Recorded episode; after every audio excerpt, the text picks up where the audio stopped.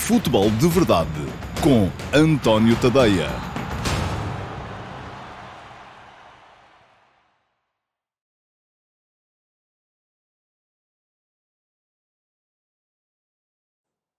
Ora então, vai, sejam muito bem-vindos à edição de hoje, que é segunda-feira, dia 14 de agosto de 2023, do Futebol de Verdade. Começou a Liga Portuguesa e que começo de Liga tivemos, meus amigos. Temos uma média de golos que está quase nos 4 golos por jogo. Portanto, para quem reclama muito da falta de futebol ofensivo no futebol português, uh, se calhar é a altura de começar a pensar de outra maneira. Ainda ontem, uh, o final da noite ficou marcado por um extraordinário Oroca Estoril, 4 a 3, com o Oroca a jogar com um homem a menos menos. Há muito boas equipas e, nesta nossa liga e parece-me que as equipas do Aroca e do Estoril são dois excelentes exemplos. Mas tivemos outros bons espetáculos. Uh, o Famalicão a ganhar em Braga, o Vizela a fazer a vida negra ao Sporting, que resolveu o jogo apenas também já no, no período de compensações. Uh, portanto, muitos golos e bons espetáculos na Liga Portuguesa. Hoje, no Futebol de Verdade, vamos ter lá mais para a frente, depois do Q&A, as reposições das edições do Futebol de Verdade Flash eh, relativas ao uh, Sporting Clube Braga 1, Futebol Clube Famalicão 2 e ao Sporting 3, Futebol Clube Vizela 2. E isto para vos dizer o quê? Já a seguir vamos ter aqui um Q&A, depois há duas edições do Futebol de Verdade Flash e amanhã, como é feriado, dia 15 de agosto, não há Q&A, mas vamos ter aqui, ao meio-dia e meia, o Futebol de Verdade Flash, que para os subscritores premium do meu Substack, e podem subscrever, já sabem como é, tadeia.substack.com, seguirá ainda hoje. Isto é, hoje, segunda-feira, antes de, de, de, de, arrumar o material e parar de trabalhar, terei para vocês que são subscritores premium do meu Substack ou membros do clube do canal do meu canal de YouTube, terei para vocês uh, o Futebol de Verdade Flash relativo ao Moreirense Futebol do Porto e ao Boa Vista Benfica. Quem não é subscritor premium só vai poder ver amanhã, mas amanhã, meio-dia e meia, aqui no meu canal de YouTube, uh, poderão então ver uh, essas duas edições do Futebol de Verdade Flash. Vamos então às perguntas e ao QA para hoje. Futebol de Verdade com António Tadeia.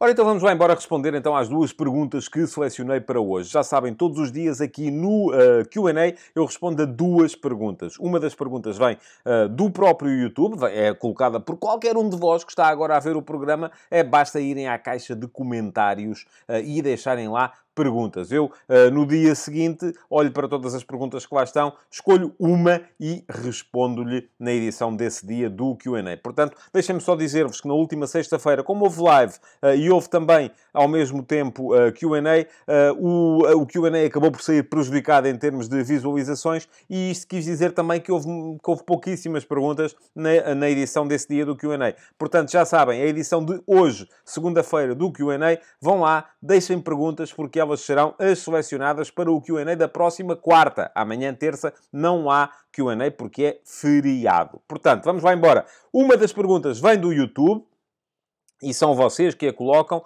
A outra pergunta vem do meu servidor de Discord. E no meu servidor de Discord podem entrar uh, desde que sejam subscritores premium do meu Substack, tadeia.substack.com. Temos lá uma chatroom, entre muitas outras, que servem para discutir tudo e mais alguma coisa, mas temos uma chatroom uh, que uh, se chama precisamente Perguntas do Discord, que serve para que os subscritores premium possam ir lá deixar perguntas e eu todos os dias também vou lá, vejo o que há, escolho uma e respondo-lhe aqui. Vamos então responder à primeira das duas perguntas de hoje, que é precisamente a pergunta que veio do YouTube. E a pergunta que veio do YouTube de hoje foi colocada pelo uh, João uh, Ferreira, e já está aí a aparecer, e pergunta ao João o seguinte: o Manchester City perdeu dois jogadores fundamentais na equipa, uh, Riyad Mahrez e Ilkay Gundogan.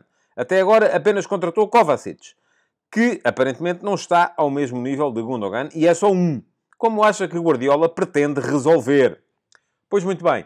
Não temos ainda muitas possibilidades de perceber como é que o Guardiola pretende resolver. Eh, para já só houve um jogo e o eh, City jogou eh, frente ao Burnley na última sexta-feira, e eu não vi o jogo, porque à mesma hora estava a jogar o Sporting Clube Braga com o Futebol Clube Famalicão, a abertura da Liga Portuguesa, e o meu compromisso convosco é comentar a Liga Portuguesa, mas já vi depois uh, resumos, já li muito sobre esse jogo, porque também estou curioso relativamente àquilo que pode vir a ser este novo Manchester City, uh, mas a verdade é que o City uh, deu conta do problema sem grandes dificuldades. é verdade que logo aos 4 minutos já estava a ganhar, e portanto isso também terá facilitado, mas tinha pela frente uma equipa do Burnley que foi muito forte na época passada, subiu de divisão, ganhou o Championship e ganhou com grande vantagem sobre, sobre toda a gente. É uma boa equipa, uh, mas o City acabou por ser uh, mais, mais, mais forte. E acabou por ser mais forte uh, em virtude de uma série de, de, de, de, variáveis, aparentemente. Uma delas teve a ver com o super rendimento, por exemplo, do Kevin De Bruyne, que apareceu um bocadinho mais atrás no campo, acho eu,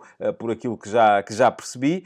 mas esta é apenas uma das muitas maneiras que o Pep Guardiola pode ter de vir a colmatar as ausências de Gundogan e de uh, Mahrez. Eu creio que a ausência do uh, Gundogan pode vir a ser muito mais problemática do que a ausência do Mahrez. Não é por nada, mas o Mahrez foi suplente durante a parte decisiva da época passada. Um, além disso, não faltam ali são, é, opções. O que é que fez o City? Apareceu uh, com o Holland na frente, Apareceu com o Bernardo na direita, apareceu com o Phil Foden a jogar sobre a esquerda em vez do Jack Grealish, portanto ainda havia Grealish, ou haverá Grealish em, em momentos futuros para poder entrar no, no, na, na, na, equipa. Apareceu com o Julian Álvarez e depois com o Kevin De Bruyne mais próximo do Rodri. O que é que isto significa? Significa que, uh, não havendo Gundogan, que é um jogador muito diferente de Kovacic, de facto, o Gundogan é um jogador que ganha o espaço entre linhas, que aparece muitas vezes na área para zonas de finalização, mas aparece sobretudo em movimentações sem bola. Kovacic é um jogador diferente, é um jogador que carrega a bola, é um jogador que a leva com ele, queima linhas em posse.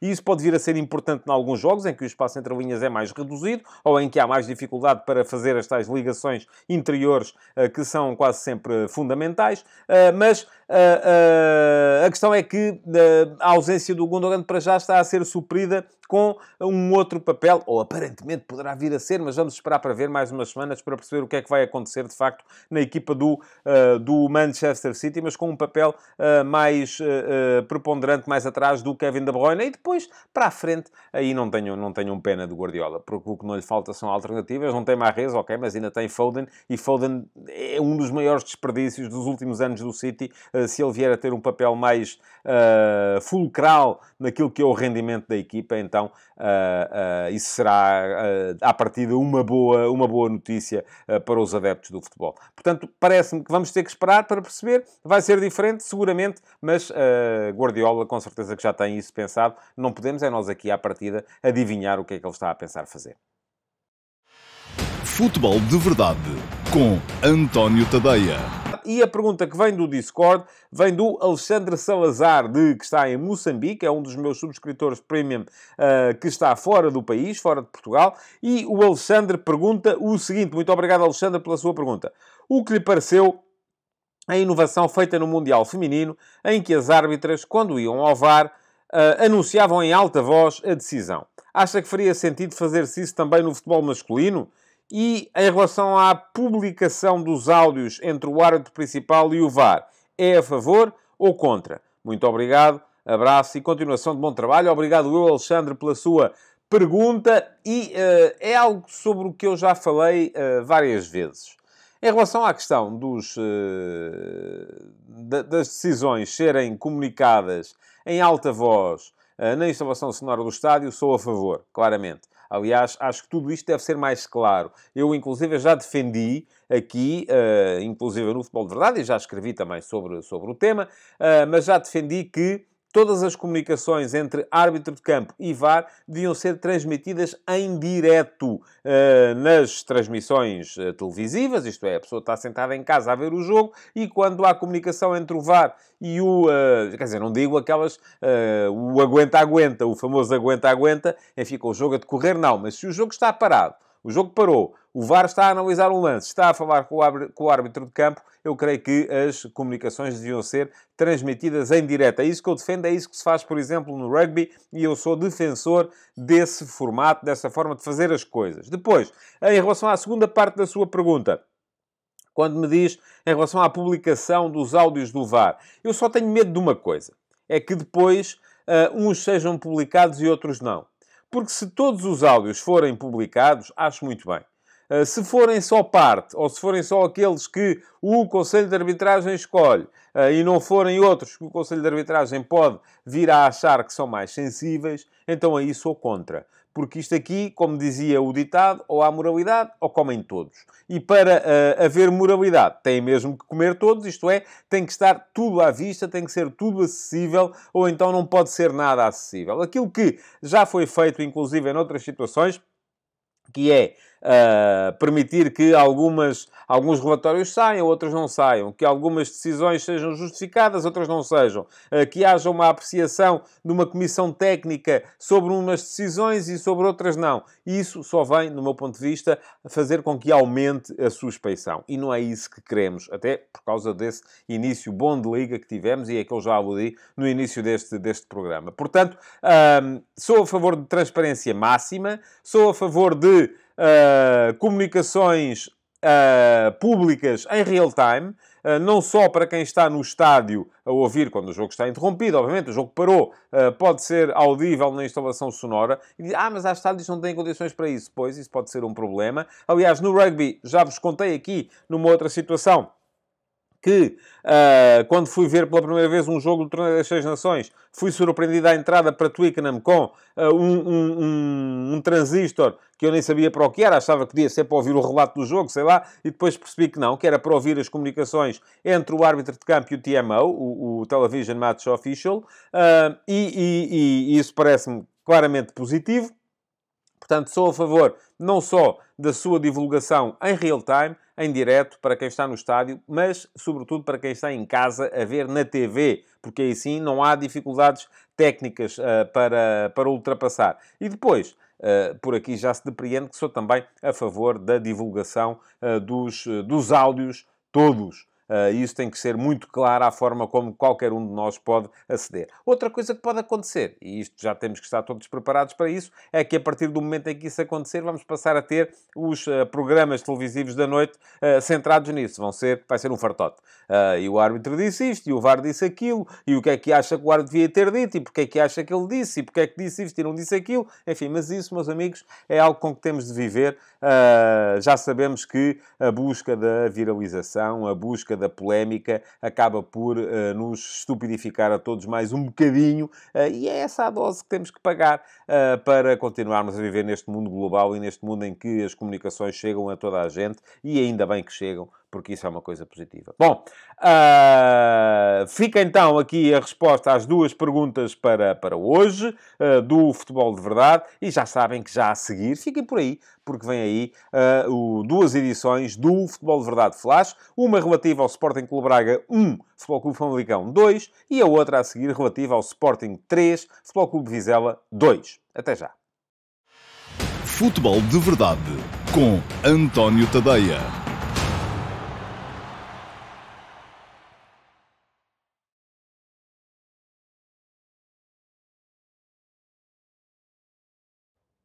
Ora então, olá a todos. Começou a Liga e começou com um belíssimo jogo. O Sporting Clube Braga Futebol Clube Famalicão. O Famalicão foi à pedreira, ganhar ao Braga por 2 a 1, ao tal Braga eh, que parece esta época estar mais forte, que tem mais profundidade de plantel, mas que no fundo acabou por não ser capaz de manter durante toda a partida o ritmo dos primeiros 20, 25 minutos, nos quais, é bom que se diga, podia ter resolvido o jogo. Não o fez, só marcou um gol nessa altura, um livre direto do Ricardo Horta Aliás, com alguma responsabilidade para o guarda-redes do Famalicão, Luís Júnior, e depois, na segunda parte, acabou por se colocar à mercê de um Clube Famalicão que melhorou muito com as substituições. E fixem este nome. Oscar Aranda. Aranda é um jovem espanhol que o Famalicão recrutou junto da equipa B do Real Madrid. Entrou em campo aos 55 minutos, jogou daí até final. O jogo teve 90 mais 13, portanto foram 103 minutos. Teve praticamente 50 minutos em campo e roubou o palco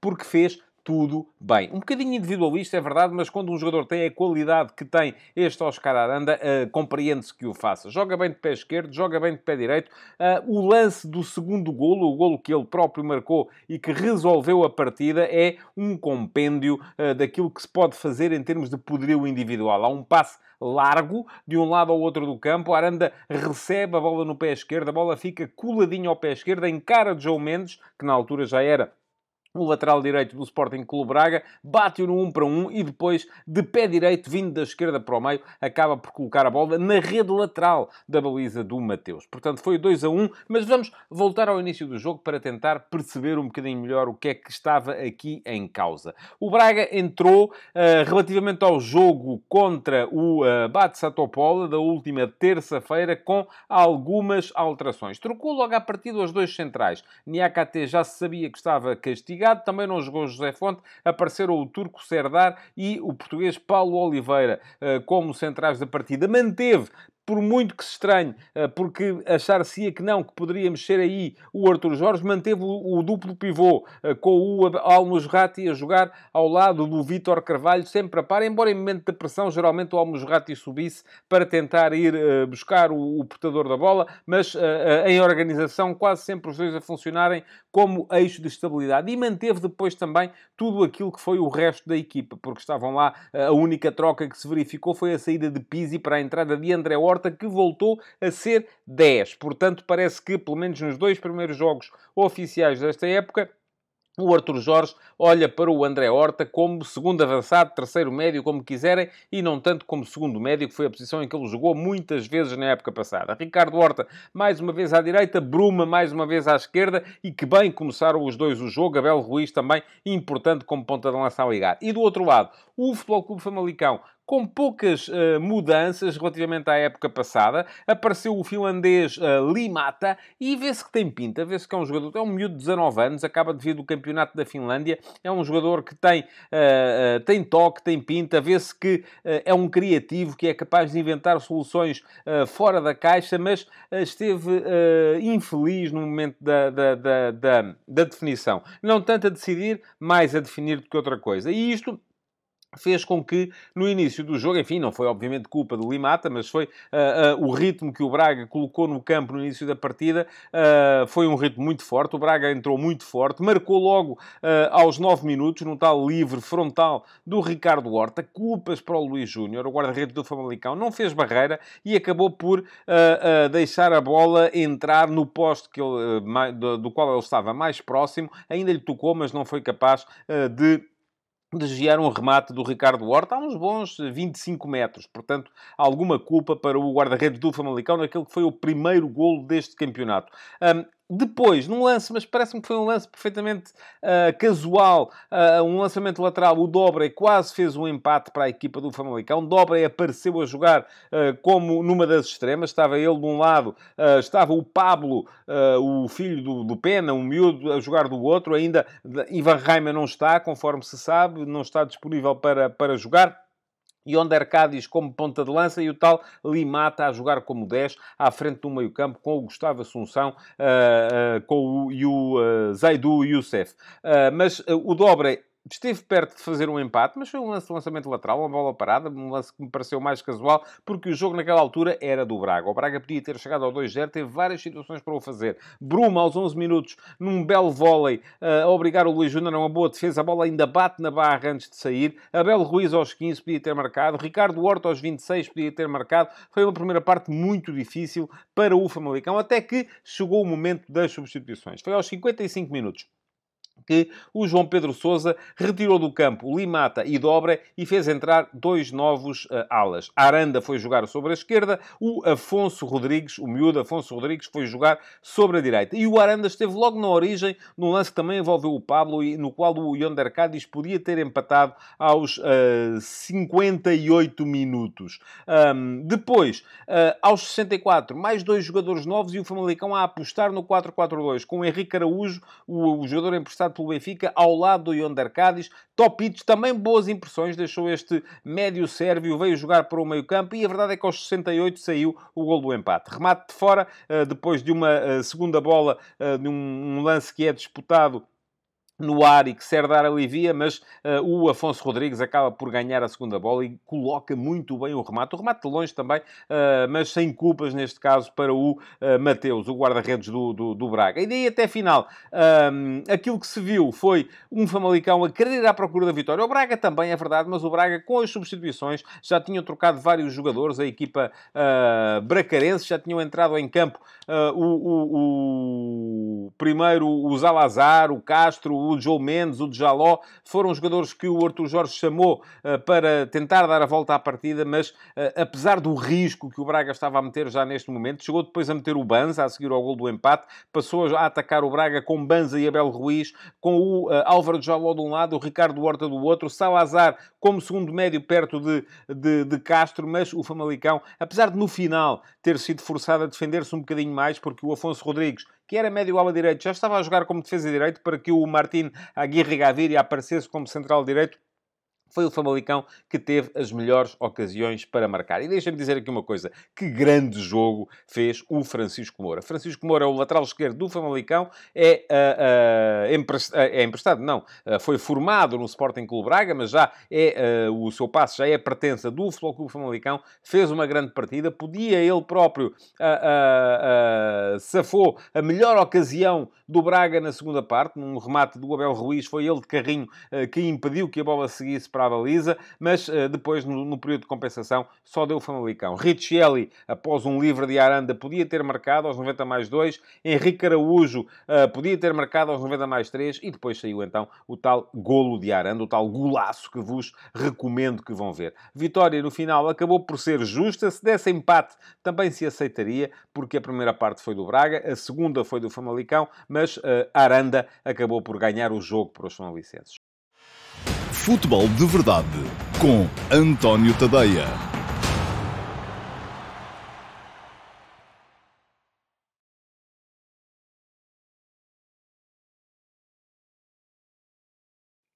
Olá, sejam bem-vindos ao Futebol Verdade Flash relativo ao Sporting 3, Futebol Clube Vizela 2. Uma vitória conseguida pelo Sporting mesmo já ao nono minuto de compensação. Vitória muito sofrida depois de parecer que o jogo estava muito bem encaminhado para os Leões, que se colocaram a ganhar por 2 a 0 bem cedo na partida e depois como que adormeceram em cima do resultado e permitiram a recuperação do Futebol Clube Vizela. Bom, o jogo mostrou o melhor e o pior do Sporting relativamente a esta versão 2023-24. O melhor, o ponta de lança sueco Victor Jokeres. Dois golos uh, iniciais pertenceram-lhe. O primeiro num trabalho excelente sobre os dois centrais do Vizela e o segundo também. Aliás, foram dois lances em que ele está em um para dois com os dois centrais e consegue fazer golos. Jogador possante a conseguir frequentemente ganhar no 1 para 1, a conseguir ganhar a profundidade, ganhar no choque, foi uma boa notícia para o Sporting. O pior, o jogo pouco burilado, que tem um bocadinho a ver também com a presença do sueco, acaba por impor demasiado o seu, a sua presença ao jogo e fazer com que o Sporting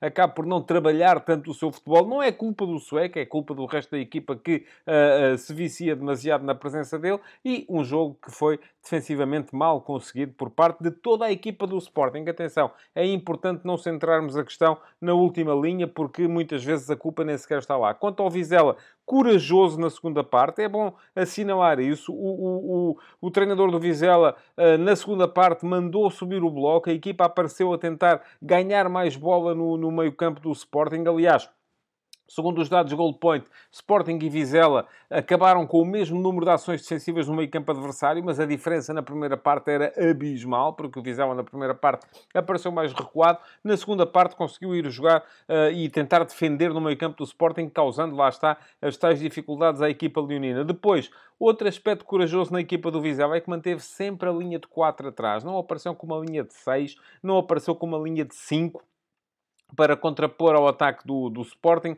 manteve sempre a sua linha de quatro. O Tomás Silva, o Bruno Wilson, o Anderson e o Mateus Pereira. Foi a linha de quatro defesas da equipa do Vizela. No final da partida, o Hugo Oliveira, que entrou uh, para o lado direito do ataque, lá fechou um bocadinho como lateral direito. Às vezes aparecia uma linha de cinco, sobretudo porque o Afonso Moreira estava muito avançado no campo, mas uh, uh, acabou por o Vizela manter sempre essa sua, essa sua ideia. Defensivamente, quase sempre o 4-4-2. Bom, olhando para as equipas iniciais, o Sporting, de certa forma, a surpreender, com Jenny Catamo a aparecer como ala direito. Mantém, e eu fiquei com a ideia que Jenny Catamo joga a ala direito quando não há Nuno Santos, do lado esquerdo. Porquê? Porque o Sporting quer ter sempre, na sua linha de 5, ter um jogador capaz de sair e de aparecer mais na frente. Se há Nuno Santos, esse jogador é Nuno Santos a partir da esquerda. Não havendo Nuno Santos que estava lesionado, pode ser Jenny Catamo a partir da direita. Estou convencido, isto é uma convicção minha, que se houvesse Nuno Santos,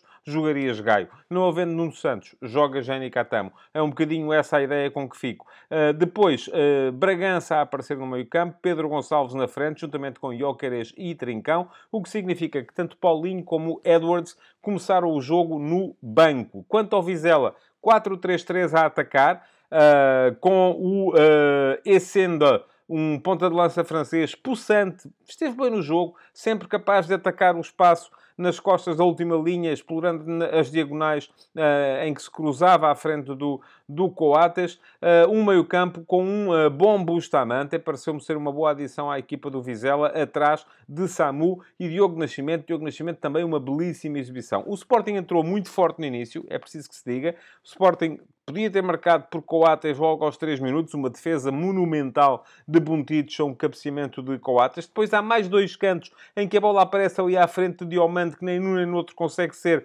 uh, conclusiva, e até que vêm os dois golos de Jócaras.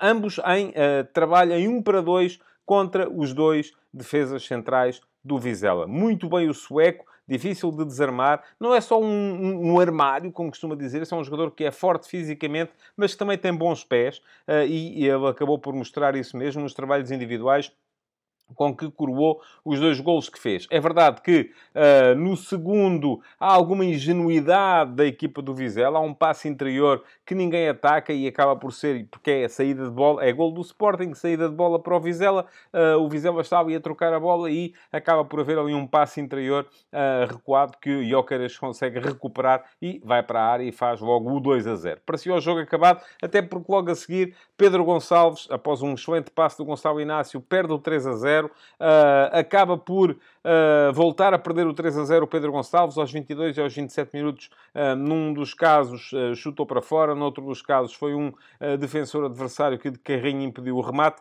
mas o Vizela, no final da primeira parte, como que acordou. E pode haver aqui alguma influência do facto do Daniel Bragança, após um choque de cabeças com o Nuno Moreira, ter ficado, ele próprio fez o gesto com a mão a dizer que estava meio grog, ter ficado um bocadinho fora do jogo e o Sporting perdeu o meio campo. Uh, perdendo o meio campo, o que é que significou? Uh, que o Vizela passou a conseguir ter mais bola, respirar mais e apareceu na frente.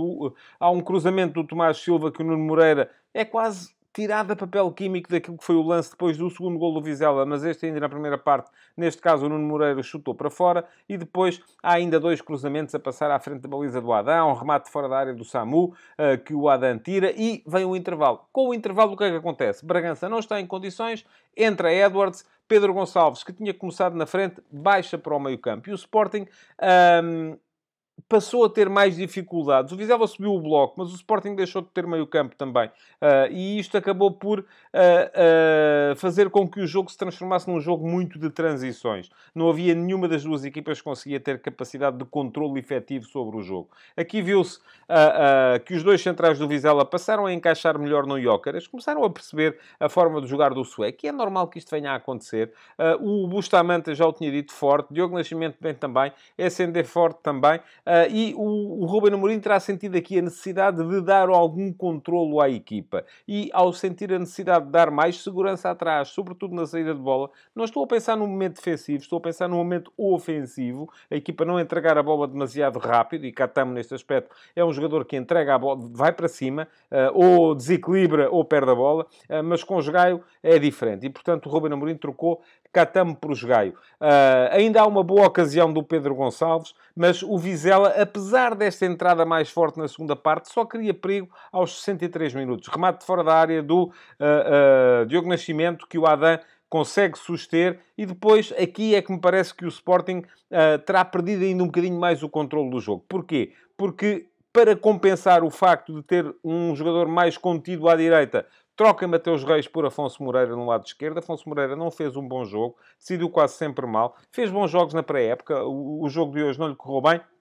E troca também Trincão por Paulinho, que não terá encaixado tão bem uh, no, no, aspecto, sobretudo, defensivo. E isto acabou por gerar, uh, 9 e 10 minutos depois, os dois golos do Vizela. No primeiro, enfim, é um lance absolutamente caricato. Há um passe do guarda-redes para Bustamante, passe vertical, uh, pelo meio, de, direitinho. Depois de Bustamante para Samu, segundo passe vertical, pelo meio, ninguém ataca a bola. E finalmente de Samu para o uh, que uh, faz mais uma diagonal. Foram três passos verticais pelo centro do terreno, sem que o Sporting fizesse qualquer oposição. 2 a 1, um, depois o segundo gol muito bem construído, belíssimo cruzamento, mais um uh, do Tomás Silva. Fez um belíssimo jogo como lateral direito uh, e muito bem a atacar a bola o Nuno Moreira, não tão bem o Diomande, que permite que o Nuno Moreira lhe apareça nas costas. 2 a 2 e parecia o jogo, um jogo que o Sporting parecia ter ganho, parecia neste momento já não ter condições para o ganhar. Até porque o Vizela no contra-ataque continuou a ser sempre ameaçador. E o Sporting deixou de ter critério, porque lhe faltam de facto jogadores com condições para uh, uh, controlar o jogo a meio campo. O Sporting não tinha qualidade na posse uh, e não tendo qualidade na posse acabou por acumular cruzamentos. Tinha Jóqueres, tinha Paulinho, tinha Coates também já lá na ponta final e isso acabou por ser absolutamente decisivo. É precisamente numa bola que vai para a área por cima, uh, vai para o Gyökeres, depois para o Coates, que nem ganha a bola aérea, acaba por ser o Anderson que a corta, mas corta para um vôlei de Paulinho, que de pé uh, direito mete a bola no fundo das redes aos 90 mais 9. Foi uma vitória suada, sofrida, podemos dizer que foi justa do Sporting, porque criou mais, teve mais situações de golo, mas convém enaltecer também a coragem do Vizela. E se o Vizela saísse de Alvalade com um ponto, seria seguramente um prémio para toda essa coragem. Muito Futebol de Verdade, de segunda a sexta-feira, às 12h30